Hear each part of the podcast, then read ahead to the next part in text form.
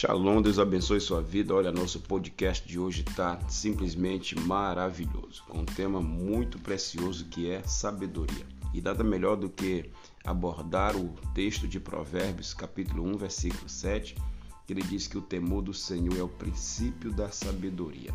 Então, para poder falar de sabedoria, é necessário também falar de administração, uma habilidade poderosa que Deus nos capacita e também nos entrega. A administração é uma habilidade que não pode faltar na vida de um líder, não pode faltar na vida de uma pessoa. É, muitos têm ele como um talento natural, outros, porém, buscam é, especializar-se também nessa área. Alguns recebem simplesmente como um dom dado por Deus e nesses casos é o Espírito Santo que habilita homens e mulheres com a sabedoria de administrar grandes coisas, grandes obras, empreendimentos no reino de Deus aqui na terra, porque toda colheita, além dos limites, ela precisa ser bem administrada, gerida para que ela não se perca. Nada melhor do que falar de sabedoria sem também não citarmos o homem chamado José, ali do Egito, também com o nome de Zafenate Paneia. José não apenas interpretou os sonhos de Faraó, como também ele deu a solução para resolver o problema da crise econômica que haveria de vir sobre o Egito durante sete anos de seca.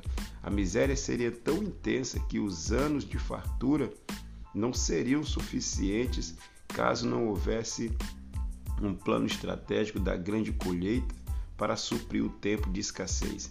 Então José interpretou os sonhos, advertiu a Faraó que nomeasse um administrador a fim de que ele fosse é, pudesse armazenar a grande quantidade de grãos e também para que tivesse fartura para o próximo tempo. Então, sabedoria para administrar é o que nós precisamos também nesses últimos tempos. José era dotado de sabedoria para, para administrar causas difíceis, por isso ele não se conteve ante a urgência e a gravidade da situação. Imediatamente, logo, ele sugeriu quatro medidas para o Faraó. Pediu que ele escolhesse um homem ajuizado, sábio para governar o Egito. Pediu também que ele nomeasse administradores sobre a terra e instruiu também um imposto de 20%, 20 sobre as colheitas nos próximos sete anos. E, em quarto, pediu que fosse armazenado o cereal produzido, que assim fosse destinado para quando chegasse o tempo da escassez. Então, os conselhos de, de José agradou o faraó. Ele então procurou em toda a terra do Egito, não encontrou, ele disse: Não tenho outro homem senão a você, José, que tem essa habilidade, porque o Espírito de Deus está realmente sobre ti. O, realmente o Espírito era com José, que recebeu esse dom divino para administrar. Assim, cheio dele, José recebeu a função de primeiro-ministro do Egito para cuidar de todo o planejamento, de plantar, de colher tomou ainda o encargo da economia daquele país, gerindo os negócios do reino com toda diligência, com todo entendimento. Muitos tiveram suas vidas preservadas por conta da administração sobrenatural que José fez na direção do Senhor, Deus o capacitando, habilitando a cada instante em nome de Jesus. Ou seja, a sua autoridade também foi definida por Faraó. Ele deveria é, exercer a, a, sua autoridade em todo o Egito, em toda a região. Afinal de contas, o seu nome, Zafenat Paneia, quer dizer revelador de segredos.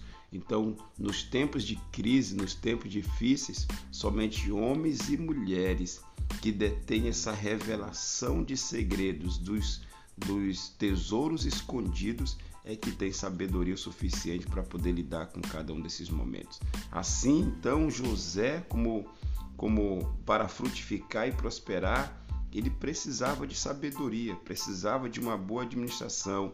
É, Provérbios capítulo 3, versículo 13 ao 14, nos adverte dizendo que feliz é o homem que acha sabedoria e o homem que adquire conhecimento, porque melhor é o lucro que ela dá do que a prata, do que o ouro, do que a mais fina renda, do que o mais fino ouro. O maior investimento que nós podemos fazer não é em ouro, não é em pedras preciosas, não é em prata, não é em bens. O maior investimento que podemos fazer é na sabedoria. Porque quem investir na sabedoria vai adquirir todas as outras coisas.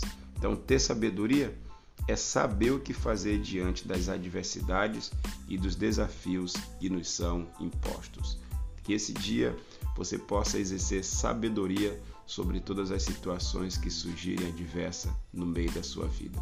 Você tenha sabedoria para administrar tua casa, tua família, administrar teu negócio, administrar tua vida pessoal, financeira e espiritual. Tenha sabedoria.